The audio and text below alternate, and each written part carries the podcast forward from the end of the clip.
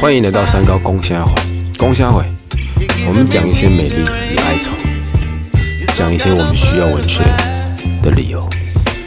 好，我们要开始这礼拜的节目。这礼拜有够难处理，主题就卡夫卡。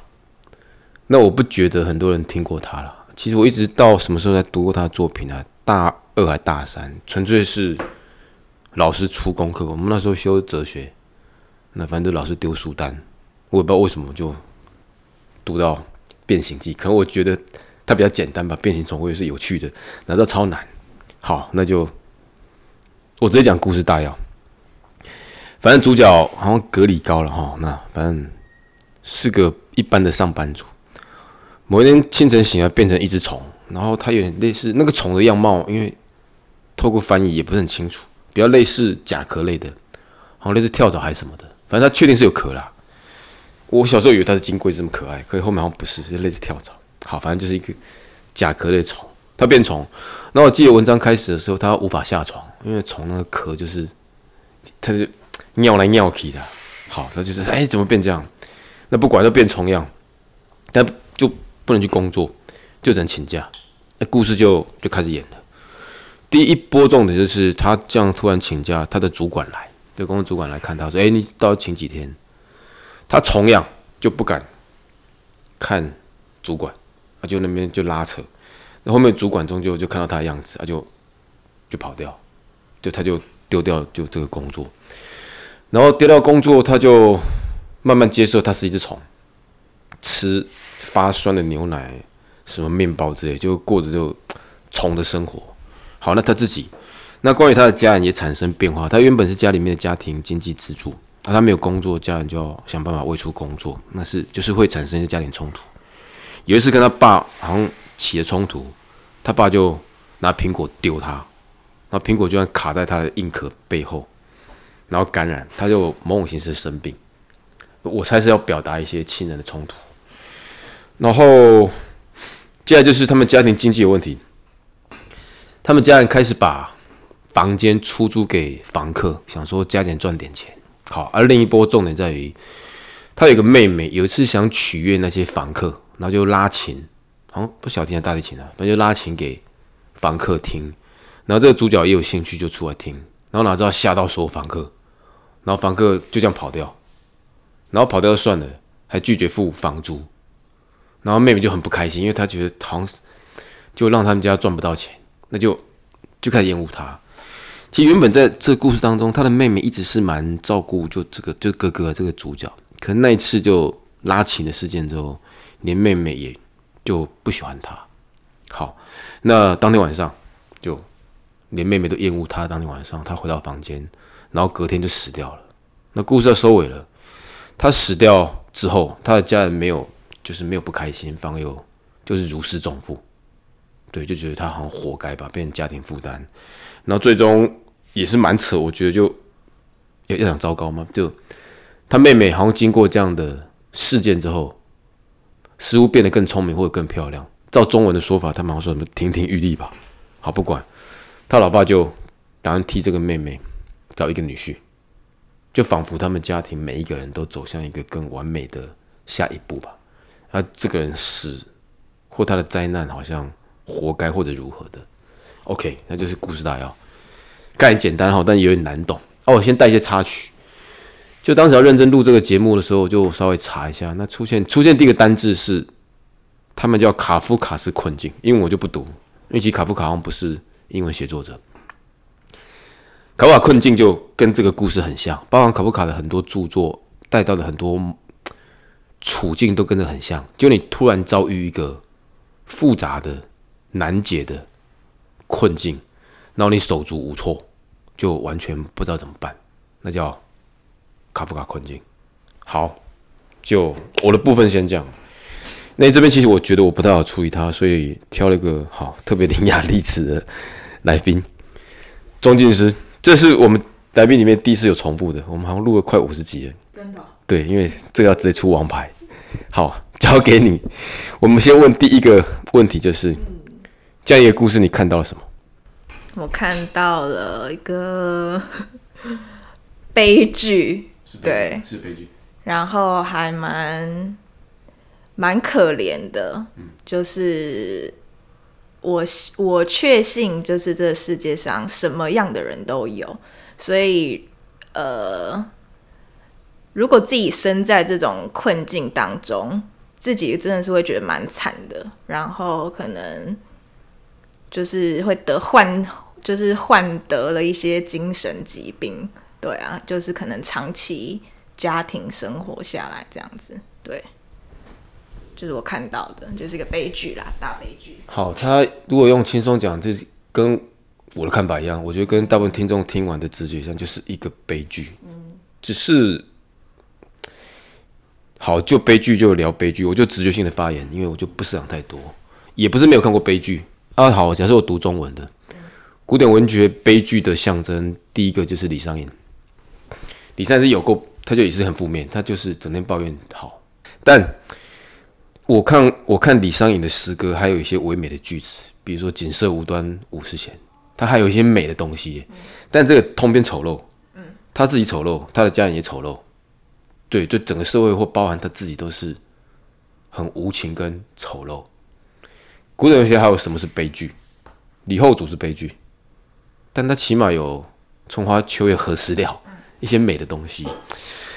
这叫没有呢，所以怎么办？还是其实我自己是不喜不喜欢看这种都是很悲剧的东西。其实因为一开始我看到这篇的时候，我是对哲学有兴趣，但是当我去就是大概去看一下他几个著作之后，我就其实想说，哦，我到底要不要来录？因为全部都好沉重的，很影响心情哎。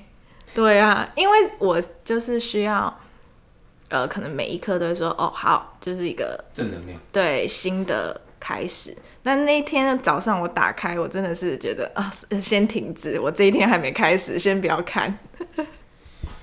对，这个也是我刚刚一开始说难处理的东西。它虽然看似你要讲无聊，真是无聊，我都忘记我到那时候大学倒写报告什么，要回头去找也找不到，十八有写很烂的。但我们还是认真的针对他去反思。也许社会上真的有这种人，就他是用灰暗跟负面的角度看，甚至他觉得死，因为他最后设定是让主角这样死掉，他甚至觉得死亡反而是另一种解脱。我们同理心的假设你是那只虫啊，当人家都不爱你了，你该如何自处？我是一个比较，我是一个比较不会。管其他人是不是爱我的人，所以人家不爱我，对我来说好像没有那么重要。重要是你有没有爱自己。对，就是别人不爱你，那就算了。对啊，你自己有自己的人生要过，就是想办法把它变好。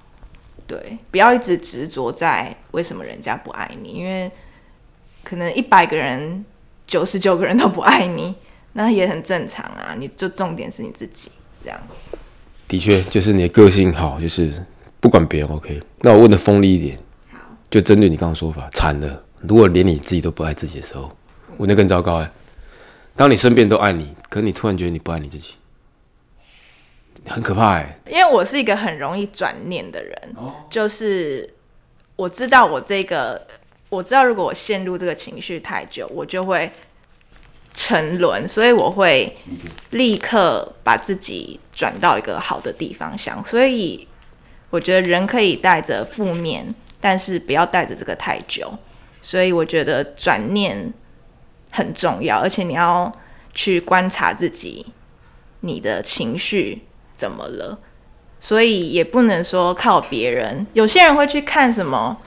什么心灵鸡汤或者什么，但我觉得还是要靠自己的意念。我觉得要提醒自己，要观察自己，你的呃每一个心境，对我觉得很重要。好，我我可以接这一段，就是转念，我觉得不用再解释了，一定是啊，不然要怎么办？另一个是就是细微的情绪管理。我我我我认真愿意接这个球的理由是，情绪管理对我来讲，它不是个口号。是个科学，哎，从我从来没有聊过这个议题，那你讲我就提它，就是你刚刚提到的要很高密度的、高频率的去观察自己的情绪，避免它放大到一个无法控制的时候。但我不觉得每个人都有这种经验跟能力。我先讲我怎么有，前几年才有的，超级可怕。好，请说。我去马祖玩，然后回头坐回乘坐小飞机，我没坐过这么小的飞机。好，反正就上机了。上机那一刻我发病，发什么病？幽闭恐惧症，不是密集哦，嗯就幽闭。我从小就有幽闭，就是第一次发现是跟家里面的反正兄弟姐妹玩捉迷藏，然后我想说我躲衣柜吧，我一进去不行了，在门关起来我就哇，我我就发现哎，我怎么别人敢躲我不敢躲，就我我无法躲在那种地方。那小时候第一次，然后第二次发现是我骑摩托车，我记得我要那时候要买全罩安全帽，我去安全帽店。第一次戴全罩，我无法呼吸，我就呃，监狱。一上机，我的直觉就是要下机，然后可是不可能，因为你在搞什么？这又不是你可以开玩笑的地方，因为机场那些很严肃。那又上机了，那坐的那个我知道回程只有二十五分钟，那那一刻我手上如果一把枪，我也毫不考虑往我头上轰过去，我绝对不会有任何迟疑。我连低头划手机或干嘛都不行，我就是就是执着在那。回头回台湾之后，那个心理压力一直在。那段时间我连坐电梯都会。那后面好，因为你不能因为这样就把自己当病人，你还是要入社会嘛。就像你讲的，就提早发现了。就是我如果知道那会是个封闭空间，就是你就慢慢的去知道，慢慢的抗拒或慢慢的接受，好像就可以了。或电梯，我发现很多人涌进来的时候，我就稍微找一个比较没有人角落，眼睛盯着他，就比较可以过。我我比较想聊的就是，我如果没有经历那一段，别人跟我讲这个，我会取笑他。对我可能用没有同理心的角度看他。再回到这一篇卡夫卡的，我可能就今日就不想带他了。人生有些困境，你会假设你遇不到，来的时候他又凶又猛，然后我们确实不知道怎么办。好了，第四题，活着干嘛？照卡夫卡或这篇，他好像觉得活着没有意义，就是你活着为了工作，你没有工作就被当宠。那我们活着是，就是为了什么？好，这这里我觉得开放性多一点活着干嘛哦？嗯，好像也没有一定要活着，活着要干嘛？或者是有些人会觉得说，哎，生命有什么意义？但是，当然有些人在生命当中觉得生命本身没有意义，或者是不需要找意义，但。我觉得活着，我自己觉得，因为我喜欢看到别人开心笑，所以我也会想要去可能微笑，或者是让别人感受到这种力量。所以我觉得对我来说，活着它不是一件要干嘛，它是时时刻刻就是。就是要管理自己，就是你可以带给别人好的能量，那别人可能今天情绪很差，他接收到了，他可能就会，他可能就是因为那个能量，他可能就一天就是变得好一点。那我自己这样子做，我也没有不高兴啊。我觉得能量或者是微笑或者什么都是可以练习的，这样。对，那我觉得这件事对我来说很开心，那这就是我觉得活着很很好的地方啊。对，好像也不一定要说要干嘛，对，让自己开心，让别人开心，就是一个欢乐或者说善念。对对对对对，好像你觉得就是生命的一个意义或者价值，就是跟别人有好的连接或是善的循环，这样子，我觉得就是很好的。确实啊，如果按照你的答案再去反推我的题目，应该说生命的意义，或者活着的意义，会比较符合你的答案。因为如果反问我说，如果你反问我生命的意义，我会我答案可能跟你一样。因为确实有时候，因为不论做渺小或者伟大的事情，都是有好的回馈嘛。就算你当总统，你也是百姓开心，最重要还是你开心。所以并没有错。但如果硬要讲我更大的人生呢？我觉得创作，就是一整天里面，我如果有创作，我会有很大的存在感。那我的创作也不是写作，就是你如果让我煮一道菜，对，或让我去操场练习一些莫名其妙的身体动作，我我也觉得好像是有意义的。像今天也是，就是原本一堆考卷要改，一堆事情要做，我早上莫名其妙起得很早，明明可以很快把那事情搞定，我还是选择去市场买鱼，然后把那只鱼杀得干干净净，然后切成生鱼片，切成超小的给我猫吃。因为我最近想搞一个东西，叫那种微缩吧，还是缩微微缩？那种就把所有家具变小。有啦，就是迷你场景，哦，我知道，对是手工艺吗？对，就类似手工艺。但其实有模型店有卖一些就半成品，就是椅子、桌子什么的，你可以买你的需求，然后去就类似办家家酒啦。嗯，对，微缩。哦，那我知道活着要干嘛了。活着就是，我觉得活着要一直学习耶，对啊，就是学你自己觉得很开心的事情，就是一连串一直学习学习，然后就会保持热忱、生命的那个活着的那个开心还是雀跃，这样对。但我今天也跟一个朋友聊天，他说：“你这样不会累吗？还有你脑袋为什么一直要动？”啊，我就反问他，他就是一一般上班族，他就是下班就回家，然后平常六日就是找咖啡厅就吃东西这样而已，他就觉得很开心，他也不会像我去想这么多。后面我想想，好像这样反而好诶。我不说庸俗啦，但好像他的日子好像更好过。就是我有好，我就讲，我曾经很瞧不起我身边一个朋友，他整天谈钱，钱啊、股票啊、车子啊，就是这数字，我我都觉得他就是庸俗。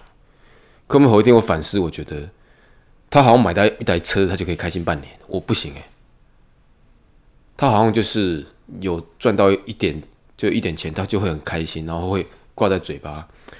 我不行，我很容易把那种东西当垃圾。那个梦想，我觉得是一种可悲，就是我要花更大的精神力量去让我有存在感，或者是得到他的快乐。嗯，然后他好像金钱就可以，所以庸俗好像也是另一件好事，对。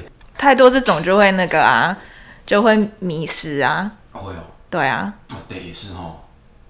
所以很很多人都是迷失的。嗯对啊，你有点到这个危机意识啊，那他们可能以金钱为快快乐，就迷失在金钱当中。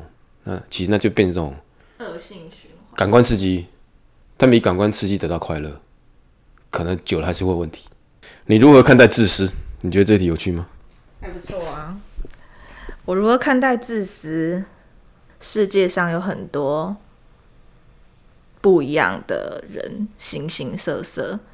那自私也是一个选择，对，就是你不能，你不能干预他是不是要自私，但是你可以跟他保持距离，或者是用你的方式感染他。那如果没有办法的话，就照你的方式活着啊。那只要他没有去干预到你，那也是他自己的选择啊。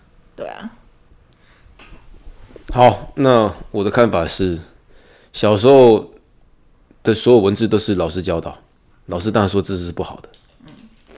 长大之后用自己的 视野去看所有东西，包含文字，自私我觉得没有不好，自私就是某种形式的极端一点的自我关注或者自我管理。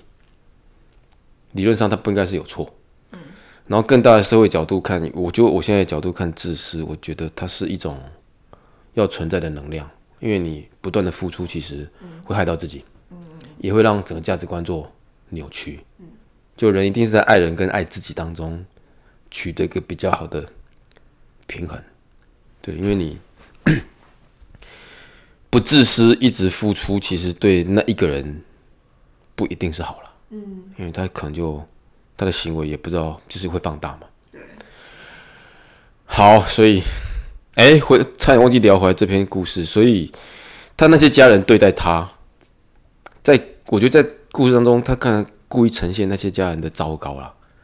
但如果我们用更宏观的视野看，那这样好像也有他的不得已，对吧？不然你一直从整天被发臭，他也实在是不知道怎么办。好像也没有不得已，他就是不不太喜欢这个，就他是工具人啊。一一开始他就是帮家里一直工作嘛，那后来他觉得，我觉得我看到这个故事是他把他想象成一只虫，他可不可以会比较好过，是吗？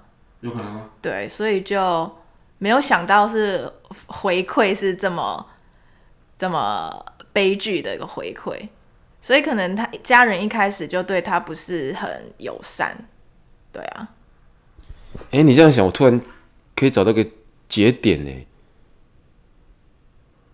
也许你刚刚提到他家人或整个社会对他不友善，嗯，那他觉得一段时间工具很久，他发现我只是一虫，也许我死掉了，嗯，对大家都好，嗯，也许你们其实不需要我，嗯，他有可能因为这个角度去设想出这一篇，因为这篇其实不常算短篇小说，嗯，而短篇小说我自己写短篇小说的。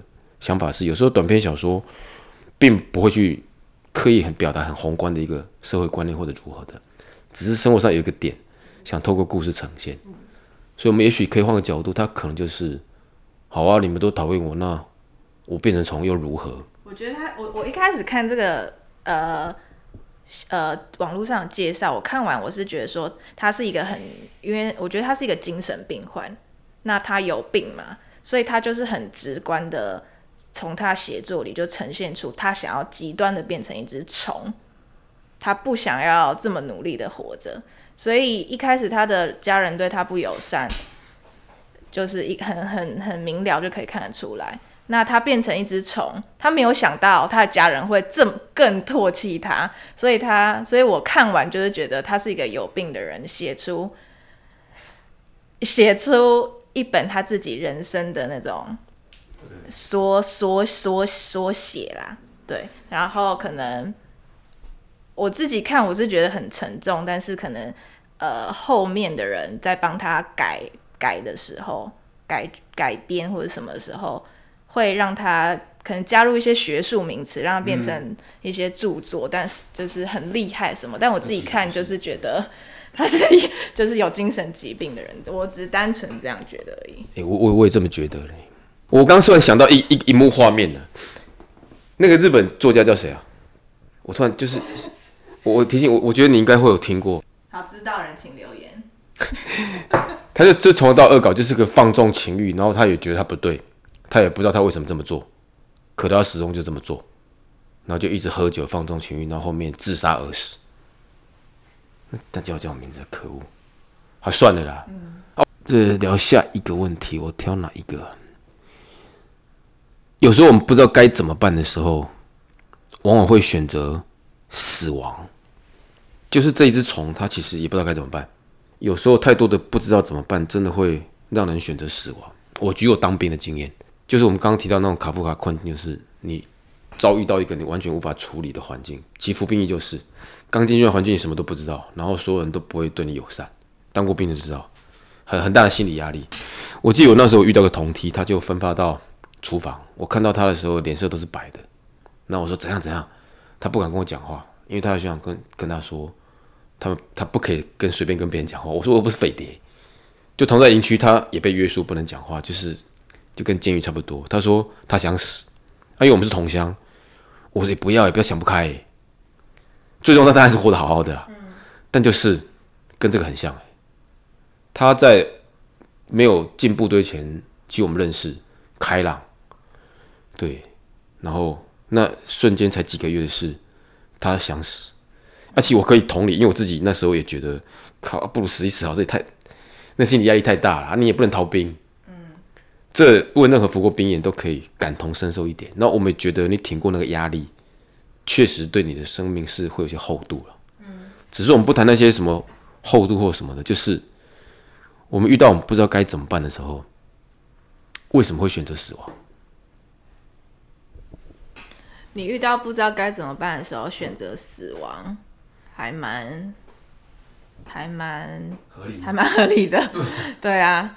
那所以，所以我要回答什么？为什么要选择死亡？我们用，因为我如果我自己如果想死的话，我是会很害怕啦。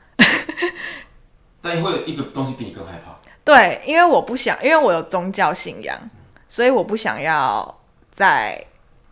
选做这种选择，我不想要，因为我的宗教信仰是觉得我的灵魂会没有办法再去可能哪一个地方，所以我觉得就算我现在死了，但我的灵魂会困得更久。这个就是一个组合，会让我觉得啊，我告惊比死更可怕，因为它是一个有存在的，我我相信它是存在的，对对对，所以我自己会觉得啊。比死还痛苦，那算了，先不要死好了。我好，其实我的看法比较想问的是，我再把聚焦就是，为什么我们 DNA 会让我们这么做？我自己看法是，你什么都不知道怎么办的时候，太多选择方案呢？你可以摆烂呢，像在部队，你可以拿枪把所有人杀了，真可以啊。嗯，对，那你大部分都选择死，好像很多人都选择死，就是它会是个选项哎。嗯，那你为什么不选择毁灭世界？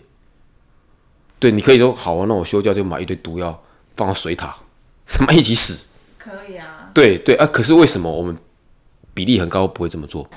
所以人类在上帝在造人的时候，让我们直觉会想到这个，一定有理由。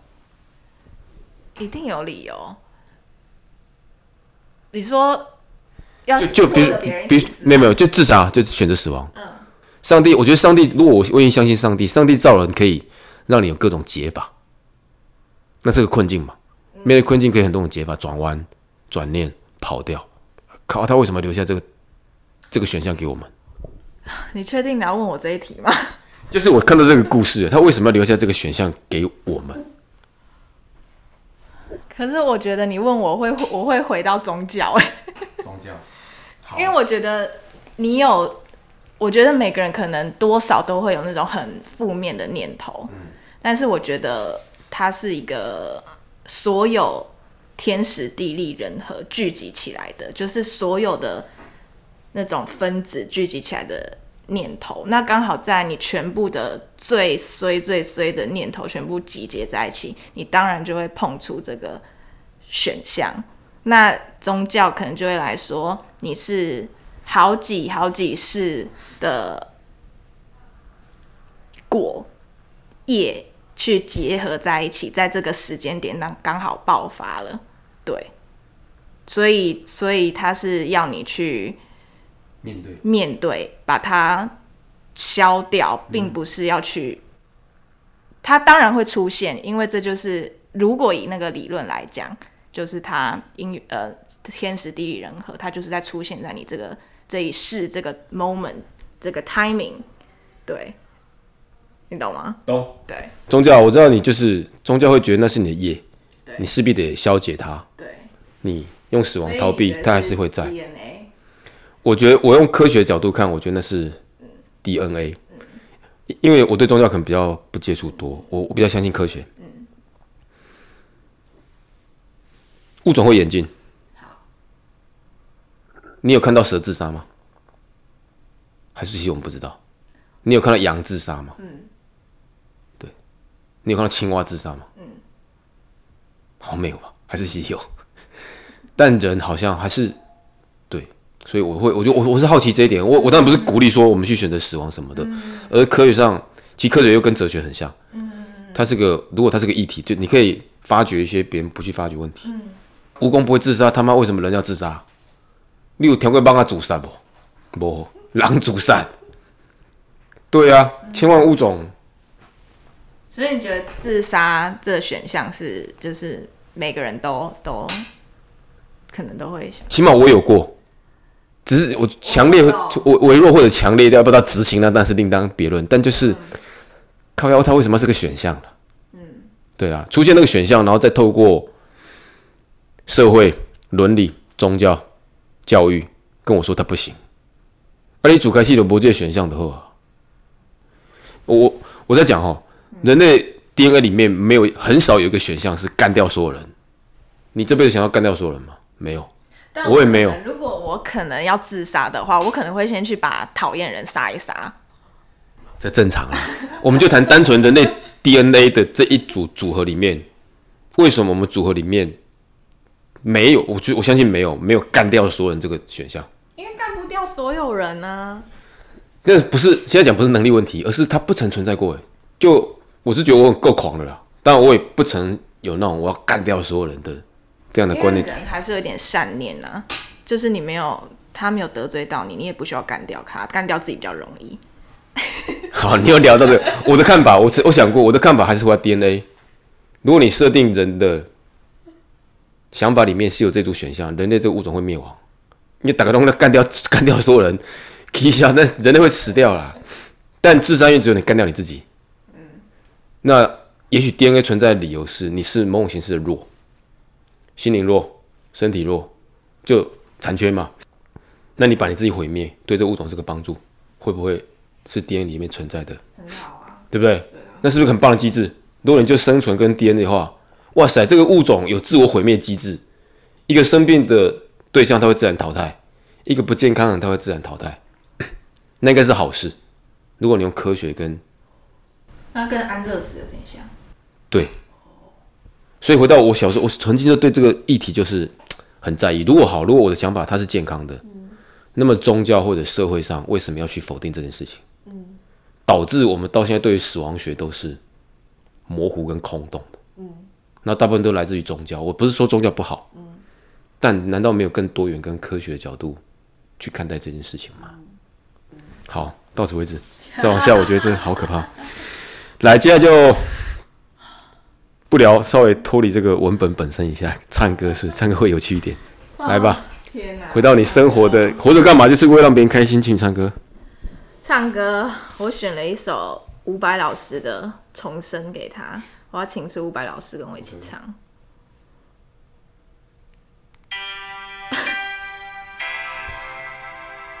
就从现在起，有吗？就从我开始，生命的恶魔，看谁先认输。我不管从前。我不要未来，我就要现在，自决胜负。天空已撕裂，世界都崩溃，最后一滴血，我要让你哭，放过了别人。就从我开始，我将是你的恐怖的重生。蛮棒啊，我觉得它的旋律跟好听啦。那接下来就吃东西，什么食物啊？吃我最近做的马卡龙。对，我看你好像学做甜点，讲多一点。马卡龙就是让你的马卡龙很甜嘛。对，我觉得他的人生已经太悲惨了，让他吃一点甜的东西开心。我觉得甜点是一个很棒的，虽然我没有很爱吃，但是我觉得送出去，呃，人人家拿到都会觉得哇，好可爱哦，好漂亮，好好好吃，我就觉得很棒。所以我觉得他可能也需要有一点甜。对，哎，怎么做啊，马卡龙？怎么做？用手做？没有啦，讲一下它大概的原料跟过程。杏仁粉。然后一些神秘的馅料，因为我学的那个是就是那个跟外面不一样的，对，就是独特的秘方。啊，它是要烤吗？还是？对，它是要烤。然后做马卡龙跟做马卡龙很麻烦，它跟它很科学。它如果天气太湿，它是没有办法哦。它是没有办法做起来的，对，所以会很容易失败。然后杏仁粉它又是很容易出油，所以你要去你要去搅它的时候，你要去拿捏，你不能就是太久等等的，对。感觉有趣诶，下次我要研究看看。其实我还蛮喜欢，就是就玩食物。